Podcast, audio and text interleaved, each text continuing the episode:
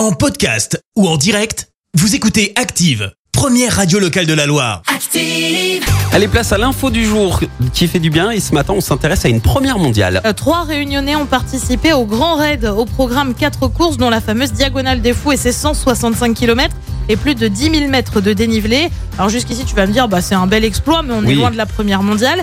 Mais les trois coureurs sont en fait tous porteurs d'un pancréas artificiel. Âgés de 42 à 60 ans, les trois diabétiques ont été encadrés euh, par une équipe médicale et ils se sont préparés pendant six mois.